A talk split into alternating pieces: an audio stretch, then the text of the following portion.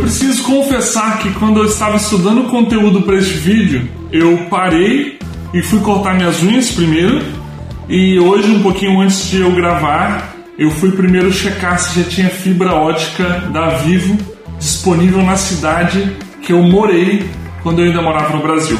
Pois é, a procrastinação é a habilidade de adiar ou de prolongar uma tarefa ou uma situação que precisa ser resolvida. É o bom e velho empurrar com a barriga.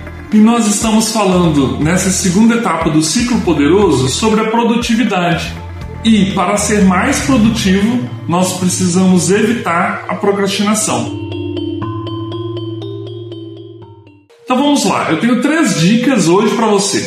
A primeira é seja honesto quanto às suas forças e fraquezas. Você pode delegar uma atividade que esteja sob sua responsabilidade, mas que você tem alguém mais qualificado para fazê-la. Você pode dizer não quando alguém quer te impor uma tarefa que você não vai conseguir executar.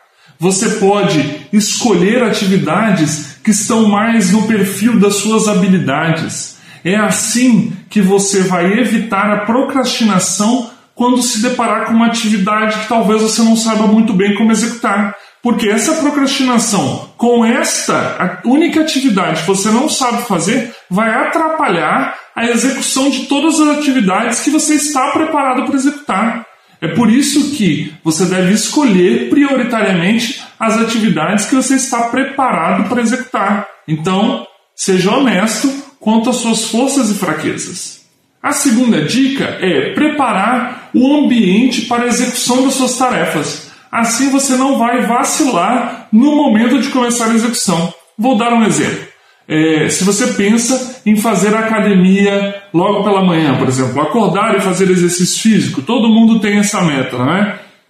Então você prepara o seu ambiente na noite anterior, por exemplo, escolhendo as suas roupas, escolhendo o calçado que você vai usar, separando as meias, separando a bolsa com a sua toalha, com é, os seus objetos de higiene pessoal, não é? Deixa tudo ali pronto. Assim, quando você acordar pela manhã, você vai encontrar o ambiente pronto já para executar aquela tarefa que talvez é o início do seu hábito ou que talvez você tenha dificuldade para executar. Por exemplo, se você quer estudar, você prepara o seu ambiente de estudo, separa os cadernos, o computador, as canetas, separa os livros, deixa o ambiente pronto, propício para a execução daquela tarefa. E a terceira dica é planejar as oscilações da sua rotina.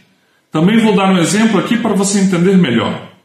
Se você, por exemplo, começa um hábito novo, uma dieta, por exemplo, na segunda-feira, e você faz a dieta na segunda, na terça, faz na quarta, faz na quinta, faz na sexta, porque todos, todos esses dias tinham o mesmo padrão de rotina.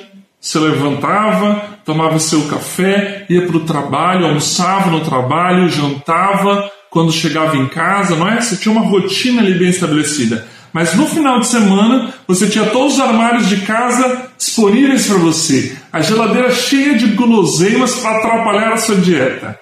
Então, a minha terceira dica é planejar essas oscilações, esses momentos em que a nossa rotina tem uma quebra. Por exemplo, também férias, por exemplo, uma viagem a trabalho também quebra a nossa rotina, e são nesses momentos em que nós vencemos a procrastinação porque dois dias que você perde na sua rotina atrapalham totalmente o, seu hábito. Então planeje as oscilações da sua rotina e procrastine menos. Olha, com essas três dicas, aliadas às dicas que eu dei no vídeo passado, com certeza você já será mais produtivo. E na próxima semana eu vou falar sobre gestão inteligente do tempo. E eu te espero aqui para nós produzirmos ainda mais.